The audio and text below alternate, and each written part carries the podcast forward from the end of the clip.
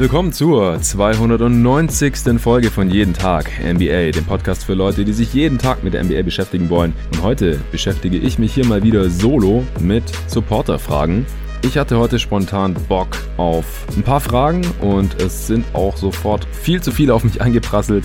Ich habe jetzt mal so ungefähr die Hälfte mir herausgesucht. Vielleicht schaffe ich es am Wochenende noch die zweite Hälfte abzuarbeiten. Es ist, tut mir immer im Herzen weh, wenn Leute sich die Zeit nehmen und mir eine Frage schicken, sich da Gedanken machen und dann bleibt die für immer unbeantwortet, weil ich einfach leider mittlerweile nicht mehr alle Fragen hier im Pod beantworten kann, die ich so bekomme. Ich habe das schon versucht einzugrenzen. Früher habe ich über Twitter und Instagram und Facebook und E-Mail und überall Fragen eingeholt. Irgendwann dann nur noch auf Twitter und Steady begrenzt und mittlerweile geht es eben nur noch über steadyhq.com slash jeden Tag NBA, wo man diesen Podcast ja auch finanziell unterstützen kann. Und da sind es mittlerweile eben auch über 300 Supporter, was mich ja sehr, sehr freut. Und viele von denen haben natürlich auch Bock, mir eine Frage dann zu stellen, wenn ich hier mit einem Gast oder eben auch alleine diese Fragen dann so abarbeite. Einzige Bedingung war nichts zu den jetzt bald anstehenden Playoffs, Matchups, geheimen Favoriten, Titelfavoriten und so weiter, denn da gibt's hier im Pod bei Jeden Tag NBA in sehr naher Zukunft mehr als genug zu und da wollte ich mich heute nicht auch noch mit beschäftigen. Deswegen hatten die Fragensteller die Chance, mir zu allem anderen, was mit Basketball und der NBA zu tun hat, die Answering Machine voll zu hauen.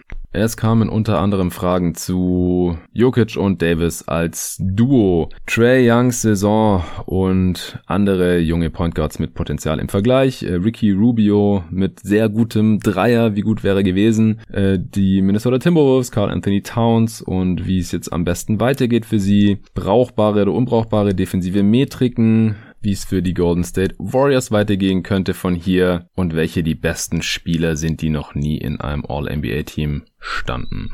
Ja, Sponsor haben wir heute keinen. Shoutouts lohnen sich noch nicht. Es kam nur ein weiterer Supporter dazu seit dem letzten Mal, wenn ich es gerade richtig im Kopf habe.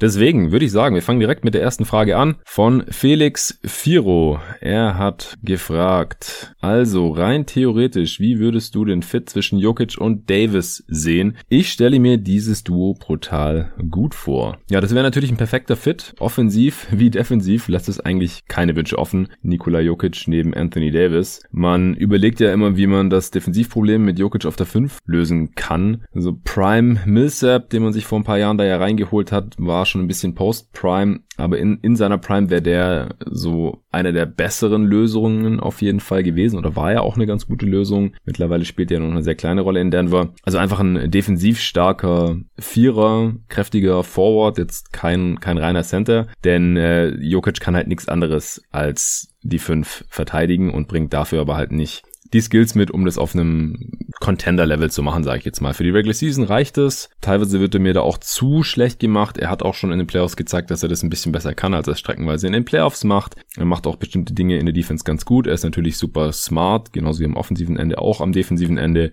Hat super Hände, äh, schnelle Hände, gute Antizipation, aber er rotiert einfach relativ langsam und inkonstant und selbst wenn er da ist, ist jetzt nicht das allergrößte Hindernis als Rim Protector switchen kann er auch nicht. Und deswegen braucht man halt neben ihm dann noch einen, einen Forward oder halt von mir aus auch ein Big wie Anthony Davis, der sowieso lieber auf der 4 spielt, die halt sehr, sehr gute Help Defender und äh, Rim Protector sind, Weak Side, äh, Shot Blocker, damit man halt diese Aufgabe von Jokic, äh, ihm die Aufgabe ein bisschen abnehmen kann, ihn da unterstützen kann. Und AD wäre halt die absolute Luxusversion hiervon, das ist klar. Das wird leider nicht passieren, wird ein Traum bleiben, denke ich, gehe ich mal davon aus, zu 99 Prozent, weil beide langfristig bei ihrer Franchise unter Vertrag stehen. Anthony Davis hat ja erst verlängert und äh, ja, ich glaube auch, der würde niemals nach Denver gehen, wenn er da irgendwas dabei zu melden hat und aktuell ist er so gut, dass er da sicherlich gefragt werden würde. Und genauso bei Jokic. Ich sehe keinen Grund, warum die Nuggets ihn traden sollten. Und als Free Agent glaube ich jetzt auch nicht mal, dass er Colorado verlassen würde. Sehen wir öfter bei europäischen Franchise-Spielern wie Dirk, wie Janis oder wie jetzt auch Nikola Jokic, dass die gar nicht, dass es die gar nicht so sehr in die ganz großen amerikanischen Metropolen zieht und deswegen kann ich mir Jokic bei den Lakers auch nur schwer vorstellen und dann werden wir die beiden halt nie nebeneinander zocken sehen. Spielerisch wäre es ideal, schöner Gedanke, klar, aber glaube ich, wird nicht passieren, aber das war auch nicht die Frage von Felix.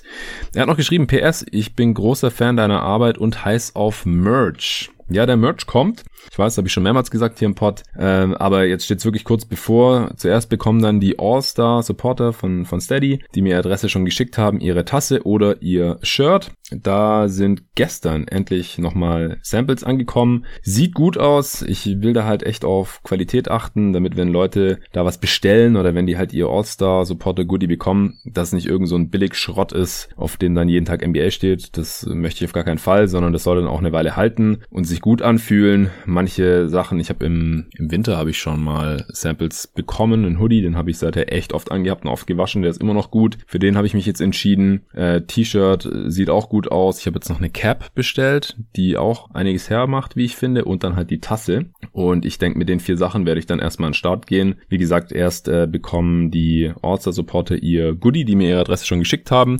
Wenn du, lieber Hörer All-Star-Supporter sein solltest und mir deine Adresse noch nicht geschickt hast und falls du ein T-Shirt haben möchtest, dann brauche ich natürlich auch noch die Größe dazu, dann äh, tu das dann bekommst du natürlich auch noch was. Viele haben es schon gemacht, aber lange nicht alle. Vielleicht wollen es manche auch nicht. Manche haben mir auch geschrieben, ich hätte es zwar gerne, aber ich würde dann trotzdem gerne was dafür zahlen. Aber äh, das ist ja mit dabei als Goodie beim All-Star Supporter Package hier bei Steady. Ja, das noch als kurzer Einschub. Dann äh, diese vier Merchandise-Produkte, also Hoodie, Cap, T-Shirt und Tasse. Äh, die gibt's dann alle erstmal ganz schlicht in schwarz gehalten mit dem weißen Standard-Logo und dem Schriftzug jeden Tag NBA drauf. Äh, dann bald noch in einem Shop erhältlich. Ich hoffe noch im, im Mai kann das Ding online gehen. Äh, da gibt's dann vielleicht, hoffentlich auch mal, ist zumindest geplant, auch noch andere Farben und weitere Produkte, vielleicht auch andere Logos. Der David ist ja nicht nur hier regelmäßiger Gast bei jeden Tag NBA, sondern halt auch quasi der Grafiker von jeden Tag NBA.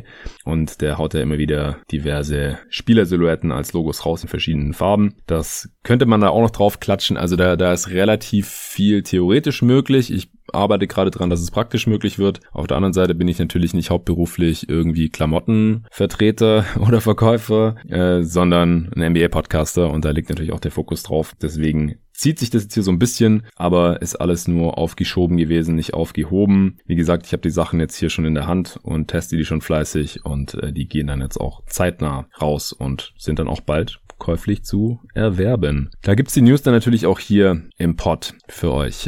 Nächste Frage von Julius von Kreu. Hey Jonathan, mich würde einmal deine etwas ausführlichere Einschätzung zu Trey Young interessieren. Du hast ihn ja im Pod schon das eine oder andere Mal verteidigt, er scheint aber mittlerweile die Meinung doch ziemlich zu spalten. Habe jetzt auch schon mehrfach gehört, dass er keine sonderlich gute Saison spiele und einen Rückschritt gemacht habe, in Klammern zuletzt bei Zach Lowe. Siehst du das nach wie vor anders? Und selbst wenn, ist es nicht sogar egal, da die Hawks endlich mal gewinnen? Wo würdest du ihn aktuell und nach Potenzial unter den Starting Point Guards ranken?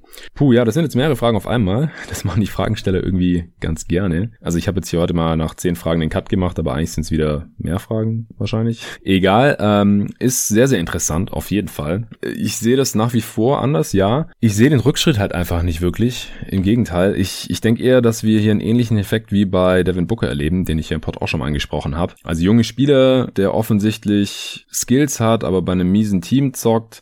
Solche, die werden oft mal ein bisschen hipster gehypt, sag ich jetzt einfach mal. So nach dem Motto, der kann da ja nichts für, äh, dass sein Team so sackt und schaut mal, wie krass der ist. Der legt äh, 30 Punkte, 9 Assists auf, jetzt im Fall von Trey Young letzte Saison. Und diese Saison, jetzt sind die Hawks aber mehr als kompetent, trotz der ganzen Verletzungsmiseren, habe ich hier im Pod ja auch schon mehrmals herausgestellt bei den ganzen Power Rankings und so, wenn es um die Hawks ging, oder ich habe ja auch mit Arne mal äh, ausführlich über die Hawks gesprochen hier im Pod. Es ist ja schon sehr, sehr krass, wie gut die Hawks sind. Ich meine, die spielen immer noch um Platz 4 gerade, um, um Heimrecht in den Playoffs, obwohl der halbe Kader gefühlt die ganze Zeit verletzt ist. Und äh, Trey Young ist halt mittendrin und legt nur noch in Anführungsstrichen 25 Punkte und aber 10 Assists im Schnitt auf. Nimmt auch nicht mehr ganz so viele wilde Dreier, sind Dreiervolumen ist runtergegangen, trifft immer noch ungefähr 36 Prozent. Mit ihm auf dem Feld sind die Hawks richtig gut. Also nicht nur besser, als wenn er nicht spielt, das war letzte Saison auch schon so und zwar ziemlich krass, sondern wenn er auf dem Feld ist, dann sind die Hawks ein sehr, sehr gutes Team. Offensiv ist er dabei noch effizienter als letzte Saison und auf einmal soll er kein All-Star mehr sein. Das fand ich am All-Star-Pod auch schon ziemlich seltsam. Auch Devin Booker, bei dem war es ja ähnlich, der war ja auch erst ein Injury-Replacement dann als All-Star. Und das ergibt für mich halt nicht so wirklich Sinn. Also selbst, und selbst wenn er schlechter spielen würde, was ich wie gesagt nicht sehe, wäre das halb so wild, denn der Teamerfolg, der stimmt so oder so und dann könnte man ja auch über eine schlechtere individuelle Leistung hinwegsehen. Aber das ist ja nicht der Fall, meiner bescheidenen Meinung nach. Er ist individuell nicht schlechter geworden und das Team spielt besser und trotzdem wird er gefühlt mehr kritisiert. Das habe ich auch schon so wahrgenommen.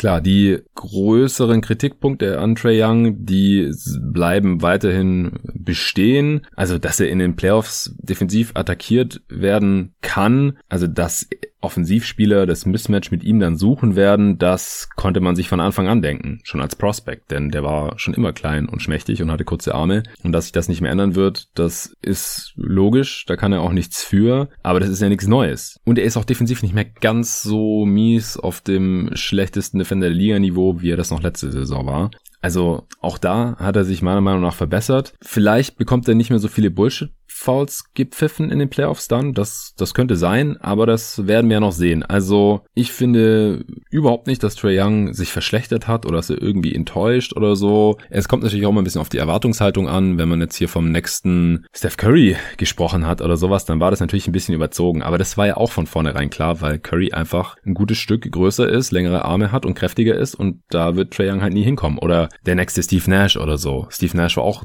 über 1,90 und äh, kräftiger als es Trey Young ist und defensiv auch nicht besonders gut. Aber es ist halt nochmal ein anderes Level. Das haben wir auch noch gar nicht gesehen. Das ist ja auch Theorie bisher, äh, als es bei Trey Young ist. Und ich kann mir halt schon vorstellen, dass es in den Playoffs dann zu einem Problem werden könnte. Das ist auch so der Hauptgrund, wieso ich ihn in einem Ranking der Starting Point Guards nach Potenzial, wie es der Julius hier verlangt hat, nicht ganz oben sehen würde, weil er für mich einfach eine defensive, prädestinierte defensive Schwachstelle darstellt. In so einem Ranking hätte ich im Prinzip vier Point Guards aktuell, junge Point Guards. Darren Fox, Trey Young, Ja Morant und LaMelo Ball. Bei Fox fehlt mir relativ klar der Pull-Up-Jumper, der fürs höchste Level einfach essentiell ist. Trey Young hat den, LaMelo Ball wohl auch, äh, Morant und Fox nicht. Fox hätte ich hinter Trey Young, auch weil man Fox einfach noch nicht wirklich in einem funktionierenden Basketballteam gesehen hat in seiner Karriere, leider, weil er bei den Kings spielt. Und da weiß man bei Trey jetzt einfach schon mehr. Also die Hawks sind ein gutes Team mit Trey Young und wegen Trey Young auch. Und äh, klar, in den Playoffs muss man es noch sehen, aber das äh, gilt halt für die anderen Spieler auch. Von LaMelo haben wir jetzt die kleinste Sample Size mit Abstand von all diesen Spielern, aber weil er erst diese 40 Spiele gemacht hat, jetzt als Rookie, vor allem als Starter, er kam ja auch lang von der Bank, aber da schreit einfach alles nach Star, deswegen würde ich den jetzt hier mal noch ganz vorne packen. Vor Trey Young und auch Morant würde ich tendenziell noch vor Trey Young schieben aktuell. Bei Morant macht mir der Pull-Up-Jumper auch äh, extrem Sorgen. Der ist ja auch weit unter 30 Prozent dieses Jahr bei den Dreiern. Auch das kann dann halt in den Playoffs zum Problem werden, wenn er dann entsprechend konstant so verteidigt wird, also unterm Screen durch und Platz gelassen und wegrotiert und so. Das haben wir halt schon bei anderen Spielern gesehen in den Playoffs, dass es dann zum Problem werden könnte. Aber die Grizzlies spielen halt auch quasi von Anfang an Winning Basketball mit Morant und aufgrund der körperlichen Anlagen von John Morant würde ich mir jetzt halt auch defensiv nicht so viele Sorgen Sorgen machen wie bei Trey Young. Der ist einfach nochmal deutlich größer, athletischer und wohl auch ein bisschen kräftiger. Ja, wenn der Wurf nie kommt und es in den Playoffs dann zum Problem wird bei John Morant, dann könnte Trey Young durchaus die bessere Karriere haben. Und das sind jetzt, glaube ich, auch die einzigen vier jungen Point Guards, die in der Konversation um das höchste Potenzial noch drin sind. Bei allen anderen weiß man entweder schon, was sie sind, die sind einfach schon deutlich älter, da würde ich nicht mehr vom Potenzial sprechen, oder sie sind halt irgendwo deutlich dahinter einzuordnen, wenn ich jetzt gerade niemanden vergessen habe. Der Andy Weise schreibt, hey Jonathan, erstmal Glückwunsch zur 300. Ohne dich würde einfach etwas fehlen. Dankeschön. Nun zur Frage, was hätte Ricky Rubio erreichen können, wenn er bei hohem Volumen den Dreier mit 40% oder höher treffen würde? Ja, da hätte er so einiges erreichen können, weil der Dreier ist halt genau das, was Ricky Rubios riesiges Loch in seinem Spiel ausmacht, leider. Also hohes Volumen und über 40 Prozent. Das ist halt die Frage, wie hoch das Volumen dann ist. Also ganz, ganz hoch ist halt Curry-Niveau. Äh, dann wäre das spielerische Niveau von Ricky Rubio wahrscheinlich höher als das von Steph Curry, weil in der Defense und auch im Passing denke ich, dass Ruby sogar besser als Curry ist und wenn er dann im Shooting genauso gut wäre, dann wäre jetzt mal ganz simplifiziert runtergebrochen wohl der bessere Spieler geworden. War sogar in derselben Draft-Class, interessanterweise. Und Rubio war auch das gehyptere Prospect vor der Draft, definitiv. Ja, vorausgesetzt ist dann halt so ein bisschen, dass wenn er ein krasser Dreier-Shooter wäre, also mit hohem Volumen über 40 Prozent, dass er dann natürlich auch aus der Midrange gefährlicher wäre. Das würde dann wiederum dafür sorgen, dass er anders verteidigt werden würde. Und dadurch würden sich Räume für bessere Abschlüsse am Korb auftun und so weiter. Also Rubios Problem ist ja nicht nur, dass er ein stark unterdurchschnittlicher Dreier-Shooter ist. Letzte Nacht hat er übrigens, glaube ich, fünf Dreier reingenagelt und hatte direkt ein richtig geiles Game. Aber er ist halt ziemlich inkonstant, wird da nicht wirklich respektiert und ja, nimmt auch manchmal weit offene Dreier. Überhaupt nicht. Und aus der Midrange hat er auch nicht so den konstanten Touch und am Korb auch nicht. Was ein bisschen komisch ist, weil er ist ein sehr guter Freiwürfer. Übrigens, es ist eine ziemliche Ausnahme, dass es da so weit auseinander geht, sein Touch von der Freiwurflinie und sonst von überall vom Feld. Aber es ist halt auch nicht wirklich Platz da, denn die Gegner müssen seinen Jump halt nicht respektieren und deswegen kommt er halt auch relativ schlecht zum Korb. Also ich denke einfach, wenn er ein guter Shooter wäre, dann wäre er allgemein ein sehr viel gefährlicherer Scorer und dann ist auch sein Playmaking natürlich gefährlicher, denn wenn Spieler konstant einen zweiten Defender ziehen oder die ganze Aufmerksamkeit der gegnerischen Defense auf sich ziehen, dann tun sich natürlich auch Räume für Pässe auf, die sonst überhaupt nicht da sind. Also das wäre schon richtig, richtig krass gewesen für Rubio, wenn er wirklich ein so richtig guter Shooter gewesen wäre. Wenn wir jetzt mal nicht von diesem All-Time Stephen Curry Niveau ausgehen, sondern hohes Volumen ein bisschen niedriger definieren, zum Beispiel bei 10 Dreiern auf 100 Possessions habe ich mir mal angeschaut. Das knacken diese Saison 43 Spieler, was auch schon ziemlich krass ist, dass sie 10 Dreier auf 100 Possessions nehmen, 43 NBA-Spieler. 40% oder mehr treffen davon, nur 14, also nur gut ein Viertel davon. Und Point Guards sind davon zwei Stück. Steph, Curry eben und Mike Conley. Es gibt noch zwei andere kleine Guards, die ich aber nicht als primäre Playmaker bezeichnen würde, äh, was Rubio halt auf jeden Fall ist. Und das sind Anthony Simons und Brent Forbes, die sind auch über 40% und äh, deutlich über 10 3 auf 100 Possessions. Ja, Curry haben wir schon besprochen. Conley, ich finde Rubio ist der deutlich bessere Passer als Conley. Defensiv in der Prime wohl ähnlich. Rubio etwas größer, kräftiger ich denke auch, dass er unterm Strich dann besser wäre als Conley, der ja bis diese Saison, wie alle mitbekommen haben, noch nie All-Star war und ein Rubio mit einem guten Wurf und dem Wurf, den Conley dieses Jahr zeigt, äh, das wäre schon ein besserer Spieler unterm Strich gewesen. Ich habe mir mal noch einen anderen Spielervergleich angeschaut und zwar Chris Paul. Lässt sich auch gut vergleichen, weil Chris Paul im Prinzip Rubios Rolle eingenommen hat bei den Suns diese Saison. Und Chris Paul, der ist ja einer der besten Midrange-Shooter der Geschichte und dazu noch ein solider Dreierschütze. Der nimmt aber vergleichsweise vergleichsweise wenige Dreier mit unter sechs Dreiern auf 100 Possessions, also so weit weg von diesen 10 auf 100 Possessions, die ich vorhin als Grenze genommen habe. Trifft 39 Prozent, also auch unter 40 Prozent. Das entspricht jetzt bei weitem nicht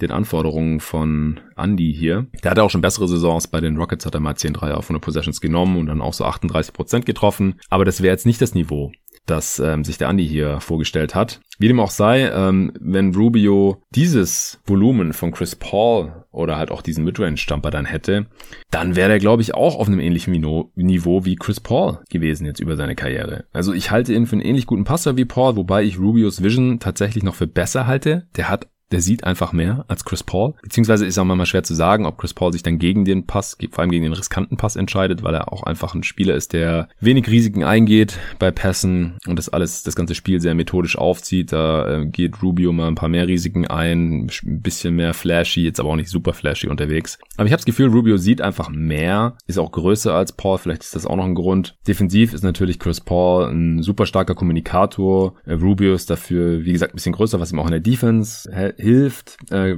Chris Paul war sicherlich jetzt über die Karriere der bessere Defender, aber Rubio war auch sehr gut in seiner Prime, hat jetzt bisschen abgebaut.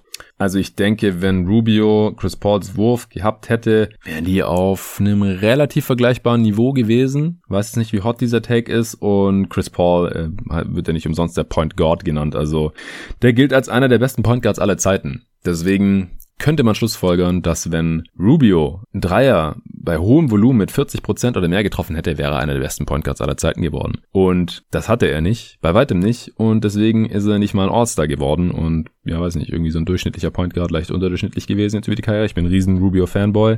Aber so ist es leider und da sieht man mal, was für einen riesen Unterschied das ausmacht. Ob jemand einen sehr guten Dreier im Gepäck hat oder einen unterdurchschnittlichen. Deswegen vielen Dank für die Frage, Andy. Kommen wir zur nächsten von Patrick Hammer. Hi Jonathan, 300, super. Immer weiter, immer weiter, würde Olli Kahn sagen. Zur Frage. Cat muss wieder mit seinen zahmen Wölfen ohne Beute auskommen, also ohne Playoffs. Wie lange bleibt er noch in diesem Rudel? Forciert er im Sommer einen Trade? Welche Teams könnten passen? Gruß aus Stolberg bei Aachen aus dem Westen Deutschlands. Bei Aachen, ha? Da wohnt der David auch irgendwo. Ähm, ja, sehr schwer zu sagen immer, aber Towns hat halt noch drei, über drei Jahre Vertrag. Bis zum Sommer 2024. Da wird er Free Agent. Und der kann jetzt eigentlich noch gar nichts großartig fordern, würde ich behaupten. Also vor allem nachdem die Wolves ja erst vor einem guten Jahr für seinen Buddy D'Angelo Russell getradet haben und das auch nicht billig und die beiden bisher kaum zusammen zocken konnten, weil halt immer einer von beiden verletzt war, äh, glaube ich einfach nicht, dass der jetzt hin, hingeht und sagt, äh, ich würde gern getradet werden. Das würde, glaube ich, auch nicht funktionieren. Also es ist zwar Player Empowerment Era und wir haben viele Spieler gesehen, die Trades durchgesetzt haben, aber das war halt immer später im im Vertrag. Und zuletzt läuft's ja auch ganz gut mit Russell von der Bank und äh, Towns als Starter, dann noch mit äh, Anthony Edwards und so. Also zum Vergleich vielleicht Anthony Davis hat vor zwei, hat zweieinhalb Jahre vor Ende seines Vertrages einen Trade gefordert zum ersten Mal, offiziell. Da haben die Pelicans aber auch noch gesagt, nö, wir traden dich jetzt nicht da zur Deadline damals. Man erinnert sich vielleicht noch. Und er wurde, er wurde dann erst im Sommer 2019 zu den Lakers getradet. Also zwei Jahre vor Ablauf seines Deals. Und das war schon vergleichsweise früh. Die meisten anderen Stars wurden so anderthalb, ein Jahr oder sogar erst an der Deadline vor Ablauf des Deals getradet. Deswegen denke ich, dass Towns, wenn überhaupt, frühestens in einem Jahr getradet wird. Eher in zwei und dann können wir auch über passende Teams sprechen. Vorher finde ich das nicht ganz so sinnvoll. Es kam noch eine Frage zu den Wolves von Guido Sprenger, die in eine ähnliche Richtung geht, deswegen mache ich die gleich hinterher. Hi Jonathan, anhand der ungeahnten Siegeserie der Timberwolves meine Frage. Was ist letztlich wertvoller? Sich fürs nächste Jahr einspielen, aber dafür zu riskieren, den Pick zu verlieren oder doch tanken, um die Wahrscheinlichkeit auf den eigenen Pick hochzuhalten? Solange sie jemanden draften, der Defense kann.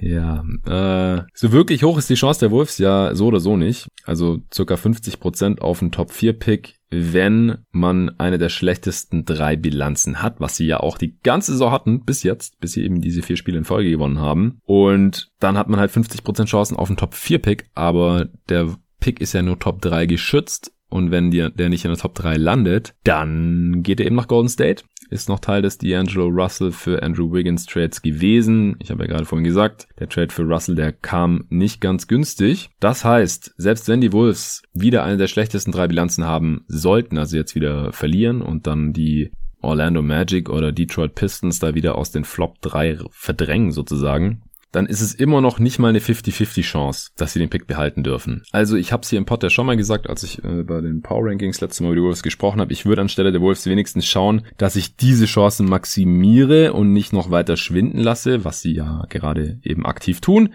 weil einen Cunningham oder Mobley zu draften, würde ihnen schon extrem weiterhelfen. Jetzt nicht unbedingt defensiv, da sind Rookies selten Difference Maker. Äh, Mobley kann aber wohl defensiv auch ein Difference Maker werden dann in, in ein paar Jahren. Ich weiß nicht, ob die Wolves noch die Zeit haben. Aber vor allem in Cunningham, äh, der gilt halt schon als Generational Talent. Und so einen Spieler haben oder nicht haben, das äh, macht halt auf jeden Fall einen Unterschied aus für eine Franchise. Und so auch für die Wolves. Ich denke, die Entscheidung, das ist wie gesagt jetzt echt schwer zu sagen, aber die hängt letztlich auch davon ab, ob ein Carl Anthony Towns alle Spiele zocken will oder nicht. Also wenn der sich hinstellt und sagt da als Franchise-Player, ich will jetzt spielen, ich habe lang genug draußen gesessen und gewinnen und dann, äh, dann würde ich da an der Stelle der Wolves auch nicht widersprechen und sagen, nee, nee, du bleibst draußen, äh, die tut's Knie weh und wir versuchen jetzt hier noch äh, unseren Top-3-Pick zu behalten.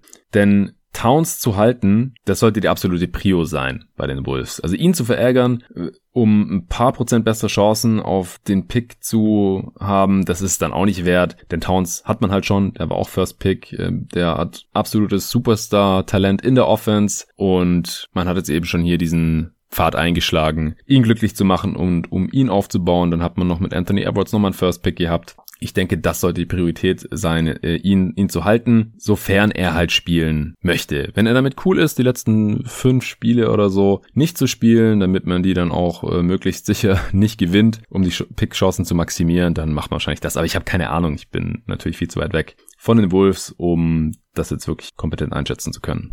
Philipp Lochmann, der hatte eine ganz andere Frage. Er schreibt, hey Jonathan, Glückwunsch zu den 300 Supportern. Ich habe richtig Bock auf deine Playoff-Coverage. Ja, da habe ich auch Bock drauf, Philipp. Ich hätte eine Frage zur Evaluation von defensiven Leistungen auf Basis von Metriken und Statistiken abseits vom Eye-Test. Hier sind die Zahlen ja nicht so ganz leicht zugänglich wie für die Offense. Welche Zahlen schaust du dir an? Welche Metriken findest du gut und welche gängigen Metriken findest du eher schwach? Gibt es interessante neue Ansätze, zum Beispiel von US Analytics Writern? Also vorweg, welche Zahlen ich mir da anschaue, dürfte bei meinen Cases für den Defensive Player of the Year, hier bei den Awards Pots bei jeden Tag NBA, die ja äh, ungefähr monatlich rausgekommen sind, eigentlich klar geworden sein. Ansonsten gerne noch mal reinhören, gerade in die letzte Ausgabe im Julius Schubert. Da bin ich da auch noch mal drauf eingegangen, also was ich für effektive Verteidigung halte in der NBA auf individueller Basis, also gerade bei der Defensive Player of the Year Frage und dann auch, wie man die eben evaluieren kann. Zur Frage jetzt direkt von Catch-all oder Einzahlenmetriken halte ich am defensiven Ende gar nichts. Also auch am offensiven Ende benutze ich ja sehr, sehr selten, vor allem niemals ohne Kontext. Und dann halt auch eher so Effizienzsachen, also Offensivrating zum Beispiel, klar. Das ist einfach äh, im Prinzip, wie viele, für wie viele Punkte ein Spieler auf 100 Possessions verantwortlich. Also jetzt nicht so super kompliziert. Sachen wie äh, RAPM oder individuelles Raptor oder PIPM oder PER oder solche Sachen nutze ich ja weder für die Offense noch für die Defense und für die Offense kann man das vielleicht noch machen. Äh, für die Defense halte ich da gar nichts davon. Also da hat mich noch nichts so richtig überzeugt. Ich habe mir das alles natürlich schon angeschaut. Ich bin da auch sehr interessiert dran grundsätzlich, aber ich benutze halt erstens nichts, was ich nicht komplett erklären und nachvollziehen kann. Und zweitens äh, benutze ich natürlich nichts, wovon ich nichts halte. Und deswegen benutze ich sie im Pod halt auch nicht. Ganz einfach eigentlich. Deswegen, wenn ich Defense evaluiere im Pod, dann ist es ein Mix aus Eye-Test. Ja, der Philipp hat gefragt, Absatz vom Eye-Test, aber ohne geht's halt nicht. Es gibt keine Statistik oder Metrik im Basketball, die man nutzen kann, um auf den Eye-Test zu verzichten. Funktioniert einfach nicht. Deswegen Spiele angucken und dann aber halt auch Tracking-Stats, äh, gerade zur Rim Protection, also wie viele Würfe contested ein Spieler zum Beispiel, wie gut treffen die Gegner dann dabei, also das, auch das ist nicht so 100% akkurat, aber von der Tendenz her kann man das schon benutzen. Auch Deflections zum Beispiel werden ja auch getrackt. Das sind eben die Tracking-Stats, die gibt's auf NBA.com. Das ist ganz praktisch. Aber eine Statistik davon sagt einem jetzt natürlich noch gar nichts, ob jetzt ein Spieler ein guter Defender ist oder nicht. Gerade bei einer Saison, kleine Sample Size, kann das alles sehr, sehr noisy sein. Äh, dann äh, die Team-Performance mit oder ohne dem Spieler auf dem Feld, die ist natürlich sehr, sehr wichtig. Denn äh, wenn ein Team mies verteidigt, obwohl dieser angeblich tolle Defender drauf ist, dann kann der Impact nicht ganz so groß sein, um es mal ganz simplifiziert auszudrücken. Da schaue ich dann auch nicht nur auf das Defensivrating des Teams, also wie effizient die Gegner dann da abschließen, wenn der Spieler auf dem Feld ist, sondern auch von wo die Gegner ihre Würfe nehmen. Also scheißen sie sich offensichtlich in die Hose äh, und gehen nicht mehr an den Ring, wenn dieser Rim Protector da drauf ist zum Beispiel. Äh, oder wie gut schließen die Gegner halt noch am Korb ab, wenn dieser Rim Protector auf dem Feld ist. Solche Sachen kann man sich angucken bei cleaningtheglass.com zum Beispiel. Dann äh, individuelle Stats wie die Foulrate kann, können auch ganz gut sein, weil es die besten Defender einfach auch hinbekommen, viele Würfe zu contesten und, und gut zu verteidigen, ohne die ganze Zeit Fouls zu begehen, wo dann der Gegner an die Freiwurflinie geht und hochprozentig abschließen kann. Aber wie gesagt, ohne den Eye-Test bringt das alles gar nichts und kann auch extrem irreführend sein, ehrlich gesagt, wenn man sich das auch mal anschaut. Also, wie gesagt, ich nutze das alles äh, nicht und äh, gucke es mir auch eher selten an, weil wenn ich es mir angucke, dann fallen mir halt auch immer wieder Platzierungen auf von Spielern, wo ich denke, was ist das denn jetzt? Heftiger Outlier und das ähm, zerschießt dann halt so ein bisschen mein Vertrauen in die Metrik. Also Advanced und Tracking Stats gibt's ganz brauchbare, aber eben auch nur in der Kombination äh, untereinander und dann halt mit dem Eye-Test und Metriken. Also komplexe Gleichungen, die äh, dann zu einer zu einer Zahl führen, die Spieler irgendwie ranken sollen. Da ist mir in der Defense noch keine richtig gute untergekommen. Leider. Daran anschließend hat der gute Torben Adelhardt eine Frage gehabt. Er hat geschrieben, ich adaptiere einfach mal die Frage von Tobi Berger, die er letztens im Rahmen eines Draftpots aufgeworfen hat, weil sie so gut ist. Wenn du dir eine neue, noch nicht existente Statistik oder Metrik aussuchen könntest, um das Talentlevel eines NBA-Spielers zu evaluieren, welche wäre es? Ich hatte mich für eine Zahl entschieden, die das diffuse Feld des in Anführungsstrichen Basketball-IQ widerspiegelt, in Klammern Assist zu Turnover Percentage sind ja beispielsweise aktuelle Hilfen, die das aber nicht adäquat wiedergeben.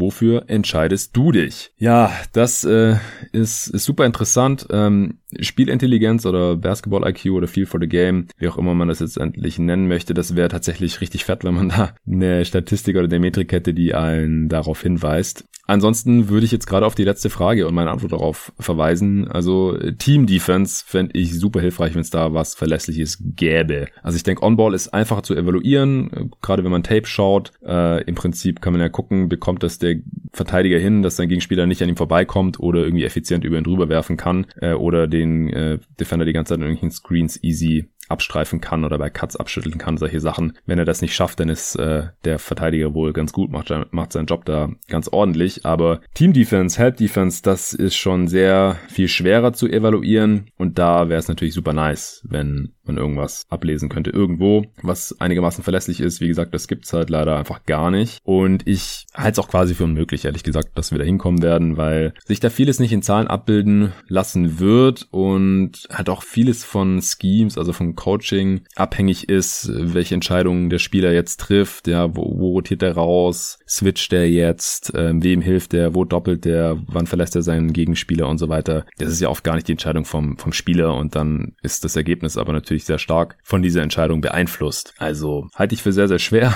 dass das irgendwann mal gibt, irgendwie mit KI oder Tracking oder was weiß ich äh, und mit komplizierten Formeln. Aber das wäre mein, mein Wunsch, wenn ich mir irgendwas wünschen könnte. Der Patrick Hammer hatte noch eine Frage. Und zwar hat er geschrieben, grüß dich Jonathan, sehr gute Arbeit da von dir, trainiere für einen Marathon bei den Läufen, lässt dein Pott die Zeit schön verschwinden. Zur Frage, Steph ist immer noch in seiner Prime, Clay kommt wieder, hoffentlich, zu alter Stärke. Was wären Moves, die sie machen müssten? Meines Erachtens müsste man versuchen, Wiggins zu traden, auch wenn es schwer wird. Ubre und Wiseman auch traden. Siehst du das ähnlich? Äh, jein. Also Kelly Oubre wird Free Agent. Für den könnte man höchstens via Sign and Trade noch was zurückbekommen. Oder man muss ihm halt selbst einen neuen Vertrag anbieten. Weil sonst ist er einfach ersatzlos weg. Ich denke, die Warriors werden es bedacht haben, als sie letztes Jahr also in der letzten Offseason ist ja noch nicht mal ein Jahr her, das war im November, als sie äh, einen First-Round-Pick für ihn abgegeben haben und ja jetzt auch, ich glaube, fast 80 Millionen an Luxury-Tax gezahlt haben, nur für den Vertrag von Kelly Oubre, weil sie dadurch einfach so tief in die Luxussteuer reingerutscht sind, obwohl Oubre selber nicht mal 15 Millionen verdient, dass sie äh, bestimmt schon bedacht haben, dass sich das ja alles nicht gelohnt hat, wenn er wieder weg ist, sobald Clay zurück ist. Deswegen gehe ich mal stark davon aus, dass sie ihn behalten werden oder dann vielleicht auch, wenn sich irgendwas Schlaues anbietet, ihm per Sign-and-Trade irgendwie irgendwie zu einem äh, anderen Team traden, das kein Cap Space hat, also Oubre nicht einfach so sein kann und dafür dann irgendwas, was die Warriors gebrauchen können, abgibt. Sei das jetzt ein Playmaker für die Second Unit oder ein kompetenter Big. Ich denke, wenn Clay Thompson wieder da ist und Wiggins, nicht Wiggins, Oubre bleibt. Dann eine etwas kleineren Rolle von der Bank, wie äh, ja jetzt auch aktuell nach seiner Verletzung oder auch bei Phoenix schon, da wäre er auch besser drin aufgehoben. Also ich glaube einfach, dass er als Energizer von der Bank bei einem Contender, was die Warriors ja sicherlich sein wollen, besser funktioniert als als Starter, gerade halt neben einem Spieler wie Wiggins noch, weil halt beide nicht so das beste Spielgefühl haben und äh, dann einfach zwei und mit Wiseman, zu dem wir gleich noch kommen, dann halt noch ein dritter Spieler drauf sind, die beide einfach, die alle drei nicht oft genug die richtige Entscheidung treffen, neben Steph und Green und äh, dann halt auch noch Clay. Äh, kann sein, dass wenn Clay wieder da ist, dass es dann irgendwie ausreicht, dass man noch zwei von denen gleichzeitig spielen lassen kann. Kann man dann auch machen, die Lineups und so, aber ich denke, da ja dann sowieso jemand auf die Bank muss, werden die Warriors gut beraten, wenn das dann Ubre wird. Wenn sie ihn behalten, ist halt auch die Frage, was sie ihm zahlen in der Free Agency. Ich denke, dadurch, dass die Free Agency Class nicht so gut ist und manche Teams ihn vielleicht gebrauchen könnten und ziemlich viel Cap Space haben, dass äh, er schon so an die 20 Millionen kosten könnte. Ja, Andrew Wiggins zu traden halte ich für so schwer, ohne was draufzulegen vor allem, dass ich da nicht dran glaube, ehrlich gesagt. Der hat ja auch noch über zwei Jahre Vertrag bis 2023 und verdient fast 32 Millionen nächste Saison und die folgende fast 34 Millionen. Also, good luck. Dachte man vielleicht auch schon bei D'Angelo Russell, wobei der halt noch nicht lang genug gezeigt hatte, dass er nicht so besonders wertvoll ist. Und äh, da haben sie ja sogar noch diesen Top-3-Pick von den Wolves dazu bekommen und den Spieler mit einem kürzeren Vertrag. Der Vertrag von Russell geht ja sogar noch eine Saison länger wie der von Wiggins. Ja, vielleicht kriegen sie da wieder irgendwas hin, aber ich halte es echt für unwahrscheinlich. Deswegen, Wiseman zu traden, äh, das halte ich für eine sehr schlaue Idee. Ich habe das auch schon bei der Mock-Trade-Deadline hier in den Raum geworfen. Da habe ich die Warriors vertreten und habe die anderen Manager gefragt, der anderen Teams, ob jemand für Wiseman tra traden möchte. Wollte keiner zu dem Zeitpunkt. Also wenn die Warriors irgendwelche Angebote in in der echten NBA gehabt hätten zur Deadline, hätten sie das echt machen sollen, meiner Meinung nach, weil da war es noch nicht so lange her, dass er in zwei gepickt wurde und da hat er noch keine Knieverletzung. Ich denke, zwischenzeitlich ist sein Wert noch weiter runtergegangen, weil er jetzt noch diese Meniskusverletzung hat und man hat einfach noch ein paar mehr Spiele gesehen, wo seine Löcher sind, wie roh er noch ist. Und dass es einfach große Fragezeichen gibt, wie gut er mal werden kann. Und dass er die Warriors gerade einfach total torpediert diese Saison. Und das wird wahrscheinlich nächste Saison auch noch nicht wirklich viel besser werden, denke ich. Ich glaube, der braucht einfach noch ein bisschen. Und ich bezweifle sowieso, dass ähm, sein mittlerer Outcome, sein realistischer Outcome besonders hoch ist. Und für ein Team, das jetzt gerade noch einen Curry in absoluter Bestform hat, wie wir gerade jetzt wieder bewundern dürfen, für einen Green, der auch ordentlich unterwegs ist und dann einen Clay, der zumindest mal seinen, seinen Wurf noch haben sollte und auch ein Team, das einfach extrem teuer ist und auch sonst kaum Möglichkeiten hat, sich irgendwie zu verbessern. Ich würde echt gucken, dass ich Wiseman noch irgendeinem Team andrehe, die äh, noch an seine Number Two Upside glauben oder ihn selber gerne gedraftet hätten letztes Jahr oder sowas. Denn ich glaube einfach nicht, dass er schon ein Plusspieler sein wird. In seiner zweiten Saison, deswegen ASAP traden, solange man noch ordentlich was dafür bekommt und dann halt, ja, für einen Spieler, der bei einem möglichen Titelrun vielleicht um Curry, Clay und Green und dann eben Wiggins vielleicht noch Oubre noch helfen könnte kann mir vorstellen, dass jetzt zur Trade Deadline das Front Office vielleicht sogar Angebote hatte für Wiseman, aber das dann offensichtlich nicht gemacht hat, weil sie sich nicht dazu durchringen konnten, auch um das eigene Gesicht halt noch ein bisschen zu wahren, ihn halt schon nach vier Monaten wieder aufzugeben. Deswegen bezweifle ich ehrlich gesagt auch, dass sie das jetzt im Sommer machen werden jetzt oder in der Offseason. Deswegen ist es für mich am wahrscheinlichsten ehrlich gesagt, dass Kelly Oubre geht, eben einfach weil er Free Agent ist. Also entweder per Sign Trade oder er unterschreibt einfach woanders bei einem Team, das Capspace hat, einen Vertrag, weil Trade für einen Wiggins Riesen Riesendeal, daran glaube ich nicht so wirklich. Und dass die Wiseman schon abgeben, ehrlich gesagt auch nicht, leider. Und äh, dann sind sie einfach ziemlich unflexibel, können nicht wirklich viel machen, weil die Verträge von Curry, Clay und Wiggins und auch noch Jamal Green so enorm hoch sind, dass sie überhaupt keine Flexibilität haben, sind in Luxury Tags und können dann halt nur entsprechend wenig Exceptions verwenden und sind eingeschränkt bei Trades und so weiter. Sie müssen mit dem arbeiten, was sie haben, oder halt Wiseman traden äh, und Daran glaube ich halt nicht so wirklich. Vorletzte Frage für heute. Nico Kuipers. Hi Jonathan. Möglich, dass diese Basic-Frage schon einmal aufgetaucht ist, irgendwo in irgendeiner Form. Aber geht ja schnell. Weshalb warten die Spieler bei bereits entschiedenen Spielen mehrfach darauf, dass die Shotclock abläuft, anstatt einfach kurz vorher den Ball dem Gegner zu geben, damit das Spiel nicht wieder unterbrochen wird. Würde das eine als Turnover gewertet werden und das andere nicht? Glückwunsch zu 300 Supportern und danke für den Mega-Content, den du und deine Gäste immer liefern. Ja, vielen Dank dir, Nico. Und ja, hast du korrekt geraten. Das eine wäre ein Stil und somit ein Turnover für den Spieler, der halt den Ball dann dem Gegner gibt. Und das andere ist ein Team-Turnover, wodurch keiner, also kein einzelner Spieler ein Turnover bekommt und dadurch halt irgendwie Nachteile im Boxscore stehen hat. Das wissen aber offensichtlich selbst manche Spieler nicht und drücken den Ball dann oft kurz vor Ablaufen der Shotclock oder dann für diesen letzten Angriff, wo man dann einfach komplett runterlaufen lässt, dann noch schnell den Ball einem Rookie in die Hand oder irgendjemand, der halt ein bisschen niedriger in der Hackordnung ist. Beziehungsweise bis diese Saison ist mir das noch gar nicht so aufgefallen, aber letzte Saison auf jeden Fall noch oder bis vor kurzem, da gab es sogar, glaube ich, mal einen Artikel drüber bei ESPN oder The Athletic oder sowas, weil manche Spieler das anscheinend gar nicht auf dem Schirm haben, dass man da sowieso keinen Turnover für bekommt.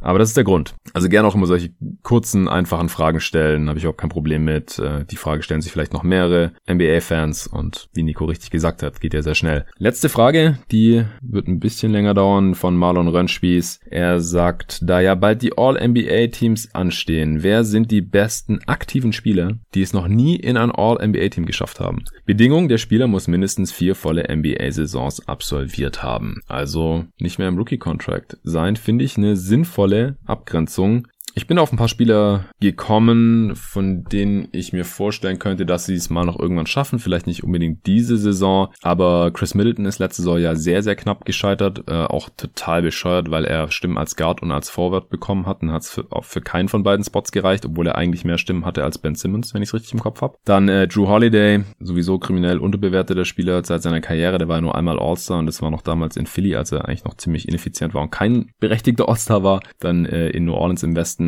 und jetzt auch bei den Bucks hat's nicht gereicht. Middleton war dieses Jahr auch nicht mal All-Star, deswegen bezweifle ich, dass wenn er es letztes Jahr schon nicht geschafft hat, dass er es dieses Jahr schafft. Also ich glaube, die beiden Bucks haben auch dieses Jahr keine Chance auf All-NBA, aber die gehören auf jeden Fall zu den besten Spielern, sind ja auch gerade mitten in der Prime, die noch nie in einem All-NBA-Team drin standen. Mike Conley könnte man hier auch noch nennen, der war auch dieses Jahr zum Beispiel zum, erstes Mal, zum ersten Mal All-Star und nur Injury Replacement. Ich glaube auch nicht, dass der irgendwelche Chancen hat, reinzukommen. Genauso äh, Donovan Mitchell, sein Teammate, der ist auch einer der besten Spieler, die noch nie in einem All-NBA-Team waren. Bei dem könnte ich es mir vorstellen, dass er es schafft. Einfach weil die Jazz so gut sind und es wohl Gobert schafft. Wahrscheinlich er, Embiid und Jokic werden wohl die drei All-NBA Center sein. Und dann schafft es vielleicht noch ein zweiter Spieler der Jazz.